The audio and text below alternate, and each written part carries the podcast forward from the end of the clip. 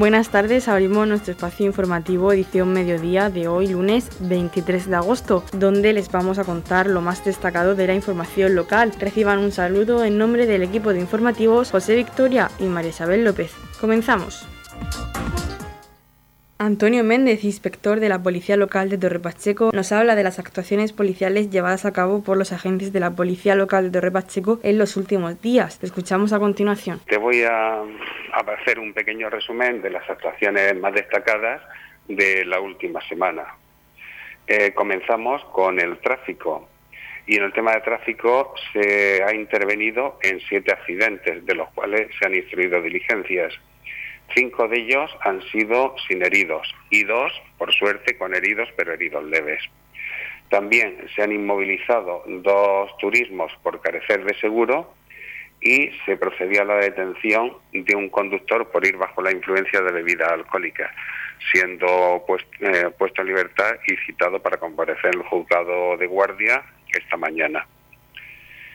Eh, pasando a seguridad ciudadana, mm, hemos tenido, se ha intervenido en un robo en una vivienda deshabitada en el campo y también un robo en interior de un vehículo que se produjo rompiendo el cristal. Eh, se ha recuperado una furgoneta robada, eh, la cual observaron los agentes de servicio en una zona alejada de las viviendas y les imprimió sospechas. Al acercarse, comprobaron que efectivamente esta furgoneta había sido sustraída por lo tanto se recuperó y le fue entregada a su dueño. Eh, también se ha intervenido en orden público en cuatro riñas en las que han sido requeridos los agentes. En este caso se personaron las patrullas, se disolvieron y se le formulan las correspondientes denuncias por alteración de orden público, independientemente del derecho que tienen las partes a denunciarse por las lesiones sufridas. Eh, pasamos ya a nuestra labor de mediación. Y en este caso eh, se ha mediado en tres conflictos privados entre particulares. Se han atendido 11 llamadas eh, por molestias y por ruidos. Y, y pasamos ahora al auxilio a vecinos de esta localidad. En este aspecto se ha intervenido con dos varones en estado de embriaguez uno de ellos eh, y estaba en la vía pública en estado de embriaguez y había amigos y conocidos por allí que al ver a la policía se hicieron cargo de él, lo recogieron para llevárselo a su domicilio. El otro, en cambio, estaba en su domicilio eh, en evidente estado de embriaguez y estaba tirando objetos y muebles a la vía pública. Ahí tocó ejercer la labor de mediación, calmarlo y hasta que al final desistió y recogió todo lo que había tirado a la calle. Y también se intervino en un local en el que fue requerida la policía porque había una persona que estaba muy agresiva y se había caído al suelo, estaba tumbado en el suelo, se levantaba y se volvía a tumbar. Cuando llegaron los agentes, efectivamente estaba muy agresivo y les manifestó que había tomado gran cantidad de, cocaína, vamos, estaba muy drogado, por lo que tuvieron que llamar a la ambulancia medicalizada, la UME, la cual eh, lo atendió y lo trasladó al hospital debido al estado en que se encontraba. También eh, eh, se recibe, o sea, se recibe llamada de que se había extraviado un niño de cinco años eso fue el sábado por la tarde. Con lo cual se montó un dispositivo con todas las patrullas de servicio, tanto de población como de pedanías, se desplazaron a Torre Pacheco eh, para buscar al niño. Y por fortuna, a los 30 minutos fue localizado en la puerta de la vivienda de un tío. El niño se había orientado y, había llegado hasta la casa de, su tío.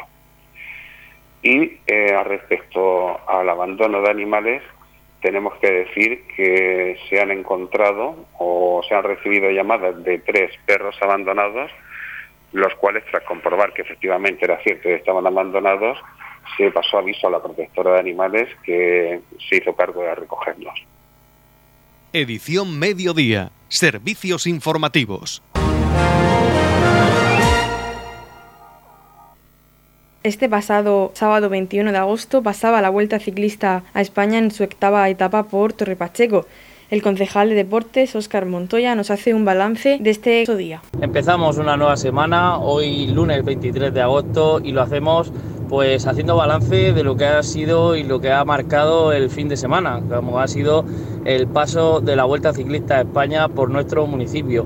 Un paso de la Vuelta que, bueno, que estamos muy contentos de, haber sido partícipes de, ese tramo, de ese tramo eh, de la octava etapa que finalizaba en la manga del Mar Menor y, bueno, de destacar que, estamos contentos porque hemos podido disfrutar de un evento como es eh, la Vuelta Ciclista de España sin tener que lamentar ningún incidente de ningún tipo, ni para los espectadores que estaban disfrutando del evento, ni por parte de los corredores, por lo que podemos decir que, fue todo un éxito.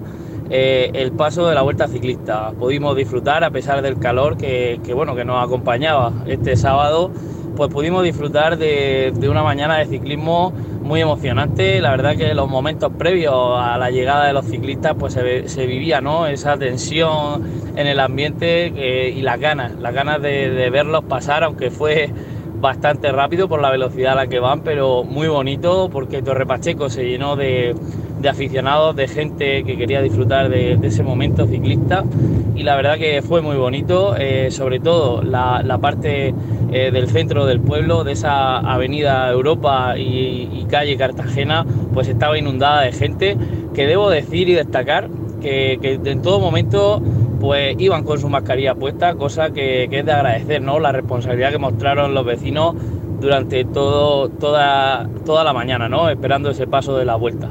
Así que pues muy contento eh, el dispositivo de seguridad que se instauró desde el ayuntamiento, también con policía local y con protección civil, pues fue todo un éxito desde aquí.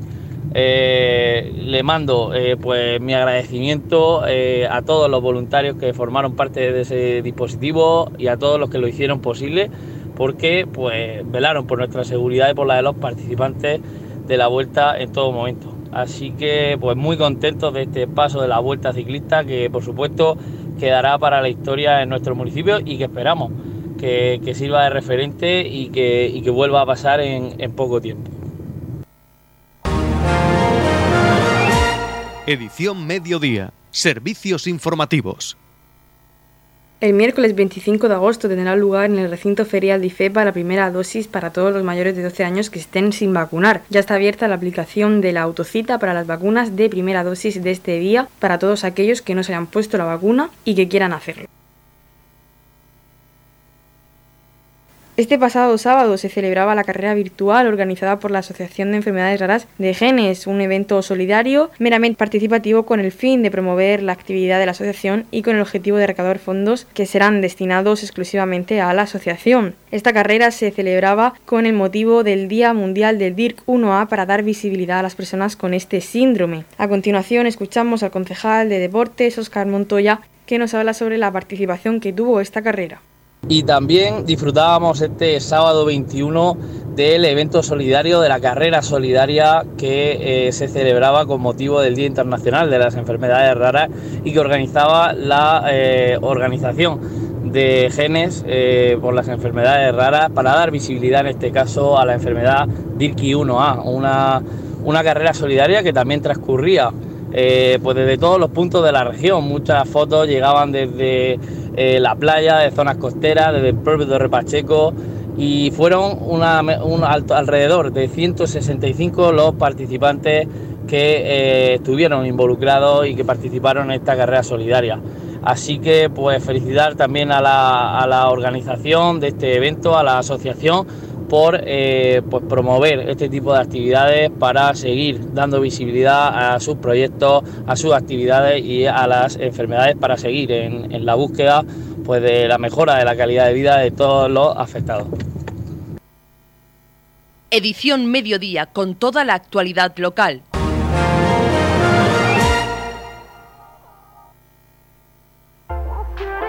Summer Night Experience, una iniciativa con la que se pretende dinamizar y apoyar el comercio y la hostelería local.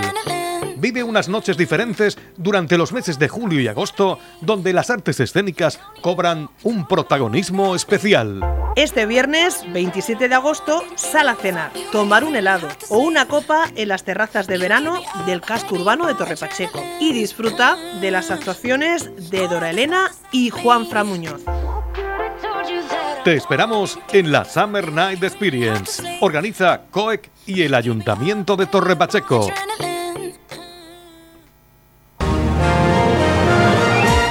Radio Torre Pacheco, servicios informativos. En la comunidad de regantes del campo de Cartagena aplicamos las últimas tecnologías en sistemas de control y distribución, lo que nos ha convertido en un modelo de gestión eficiente del agua gracias al alto nivel de concienciación de nuestros agricultores que trabajan a diario por la sostenibilidad y el respeto al medio ambiente. La comunidad de regantes del campo de Cartagena les ofrece la noticia agrícola del día.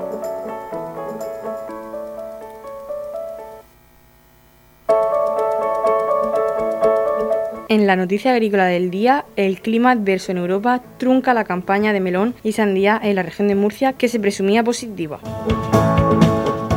Los productores murcianos dispondrán de producciones hasta finales de septiembre para abastecer la demanda de clientes internacionales. El buen inicio para los productores murcianos de la campaña 2021 de melón y sandía terminó por verse muy condicionada por las atípicas temperaturas registradas durante la primera mitad del verano en Europa y su impacto en el consumo. Así lo explica el presidente del Comité Sectorial de Melón y Sandía, ProExport, Laureano Montesinos, que la campaña en junio comenzó retrasada pero con unos precios medios que supusieron un buen retorno para los agricultores y empresas exportadoras. La nota discordante es que se obtuvieron menores rendimientos por hectárea de hasta un 30% inferiores en producción respecto a lo habitual, resultado de una primavera más lluviosa y fresca de lo habitual que afectó a la floración y cuaje de frutos. Sin embargo, en el mes de julio, a partir de la semana 27, comenzó el mal tiempo en Europa con lluvia y frío y esto paralizó sensiblemente el consumo de las familias y hundió la demanda especialmente en sandía. Ya desde la segunda quincena de julio se detuvo también la exportación para el melón a causa del mal tiempo. En consecuencia, la baja demanda contribuyó a que los precios medios para los productores hayan sido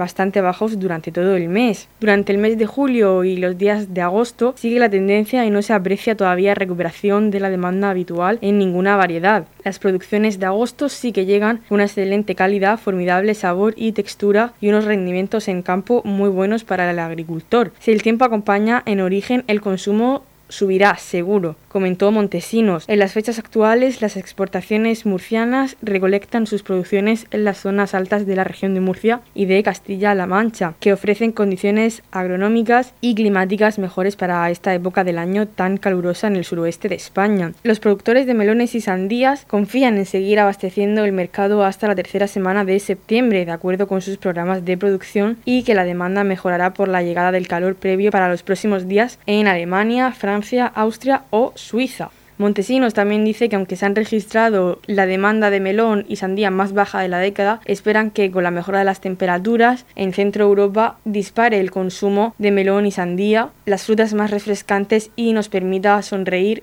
algo después de un mes de julio muy duro para los productores españoles. Las restricciones por COVID que, todavía condicionan a España y muchos países a la restauración y a la movilidad internacional son factores negativos que también influyen en la baja demanda de dos frutas que habitualmente se ofrecen como postre en verano. La creciente apertura del turismo en Europa en agosto también anima a esa esperanza.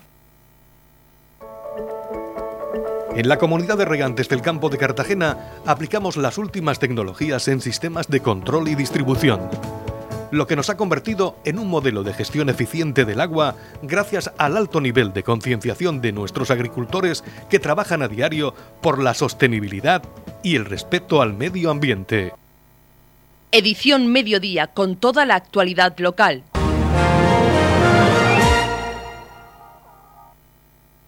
El gobierno regional aclara que ya ha ordenado la restitución de 940 hectáreas de regadío ilegal en el entorno del Mar Menor. La Consejería ha recibido 123 expedientes de la Confederación Hidrográfica del Segura con resolución firme en vía administrativa, aunque 10 de ellos están fuera del ámbito de aplicación de la Ley de Recuperación y Protección del Mar Menor. De los 113 restantes se han tramitado ya 77 y se han solicitado información extra de 36 a la Confederación para poder iniciarlos. De los 77 tramitados, 50 50 ya han concluido con la orden de restitución y los otros 27 finalizarán en los próximos días sumando 484 hectáreas más. La comunidad recuerda que es la Confederación Hidrográfica del Seguro la que tiene la competencia para ordenar y ejecutar la eliminación de los regadíos ilegales y que también podría ejecutar la restitución tal y como hacen en el resto de la cuenca del Segura. Escuchamos a continuación al director general de Agua de la Consejería de Agua, Agricultura, Ganadería, Pesca y Medio Ambiente, José Sandoval Moreno. Frente a algunas informaciones que solo buscan confundir a la población,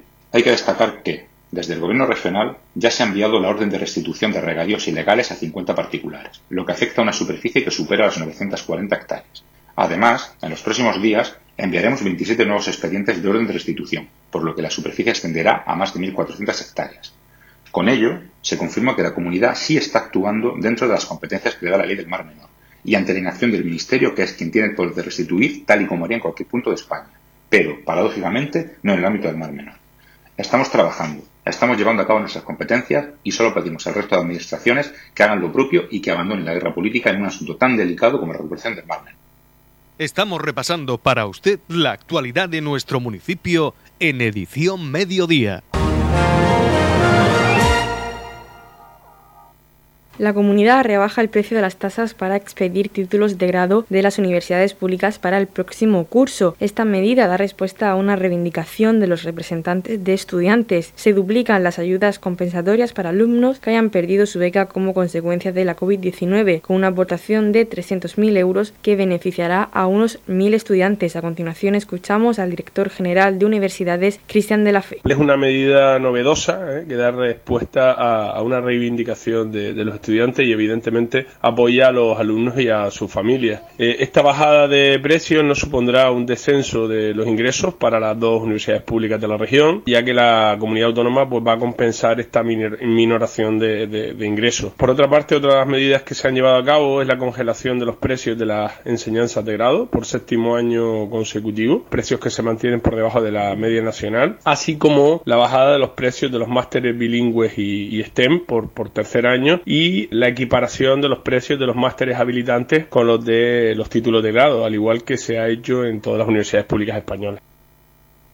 Mercadillos de verano en la Torre Golf Resort de Roldán, Plaza Town Center. Todos los miércoles y viernes del 2 de julio al 27 de agosto, de 7 de la tarde a 12 de la noche.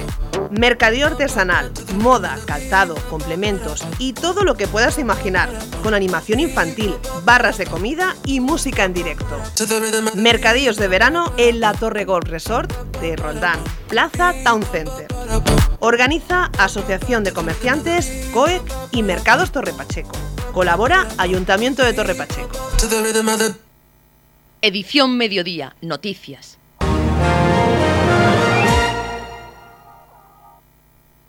Sustitución de las actuales luminarias de alumbrado público por otras luminarias de tipo LED. La mejora de la eficiencia energética del alumbrado de los barrios San José Obrero, San Juan y San Antonio supondrá un ahorro anual de 23.994,90 euros para el municipio de Torre Pacheco. La mejora del sistema del alumbrado público de dichos barrios se enmarca en el cuarto objetivo temático de la Estrategia de Desarrollo Urbano Sostenible e Integrado. Favorece la transición en una economía baja en carbono en todos los sectores. La actuación consiste principalmente la sustitución de las actuales luminarias de alumbrado público por otras luminarias de tipo LED. Esto permitirá la reducción del consumo de energía eléctrica y la adecuación de niveles de iluminación según la legislación vigente. Las zonas de actuación de las mejoras luminarias van a ser el barrio San José Obrero, el barrio San Juan y el barrio San Antonio. La actuación supone un ahorro energético de 177.607 kilovatios hora anuales. Esta operación y todas las enmarcadas en la estrategia DUSI están cofinanciados mediante el Fondo Europeo de Desarrollo Regional FEDER a través del Programa Operativo Pluriregional de España 2014-2020 con una subvención de 2.300.000 285.000 euros para una inversión de un total de 2.900.000 euros.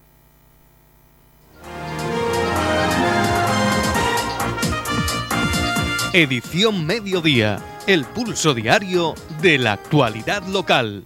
650 personas en desempleo ya han solicitado la cuota cero para autónomos. Esta subvención del Servicio Regional de Empleo y Formación, SEF, abona a sus beneficiarios las cuotas a la seguridad social de los dos primeros años de actividad como autónomo y les brinda una ayuda inicial de entre 2.000 y 3.500 euros. Pueden optar a estas ayudas los jóvenes inscritos en garantía juvenil y los desempleados de larga duración. De las 650 solicitudes que el SEF ha recibido hasta la fecha, 401 corresponden a jóvenes menores de 30 años con intereses por emprender y 249 a desempleados de larga duración. Los requisitos para solicitar esta subvención son que los beneficiarios deben estar dados de alta durante un mínimo de dos años. Asimismo, pueden acogerse de modo retroactivo a cuota cero los potenciales beneficiarios que se hayan establecido como autónomos a partir del 1 de enero de 2021. A continuación, escuchamos a la directora general del Servicio Regional de Empleo y Formación, SEF Marisa López Aragón. Un total de 650 desempleados ya han solicitado la cuota cero desde que la Consejería de Empresa, Empleo, Universidades y Portavocía,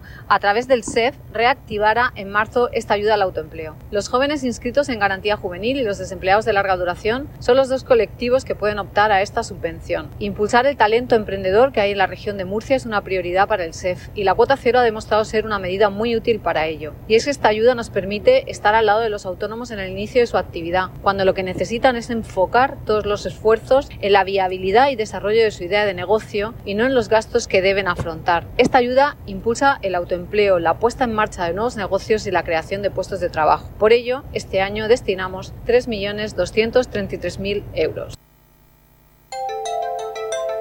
En la comunidad de regantes del campo de Cartagena aplicamos los últimos avances en innovación y desarrollo al servicio de una agricultura de regadío eficiente y respetuosa con nuestro entorno.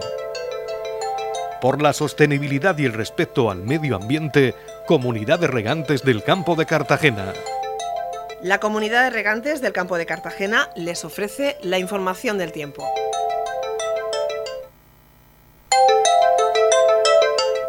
Información meteorológica del lunes 23 de agosto. Temperaturas estables, intervalos nubosos sin descartar tormentas secas en el noroeste con rachas de viento fuertes. Tendremos temperaturas estables con viento este con rachas fuertes y ocasionalmente muy fuertes en el sur. La capital Murcia tendrá una máxima de 35 grados, en el campo de Cartagena llegarán a la máxima de 31 grados y en el mar menor tendremos una máxima de 32 grados. En la comunidad de regantes del campo de Cartagena aplicamos los últimos avances en innovación y desarrollo al servicio de una agricultura de regadío eficiente y respetuosa con nuestro entorno.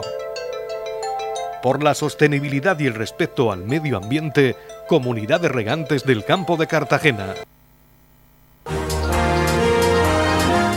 Hasta aquí nuestro espacio edición mediodía. Volvemos mañana, martes 24 de agosto, a partir de las 9 con la información local y el repaso a las portadas regionales. Y recuerden que edición mediodía la pueden escuchar en los podcasts, en nuestra página web radiorepacheco.es y en nuestras redes sociales. Les deseamos que pasen muy buena tarde y que disfruten mucho del verano.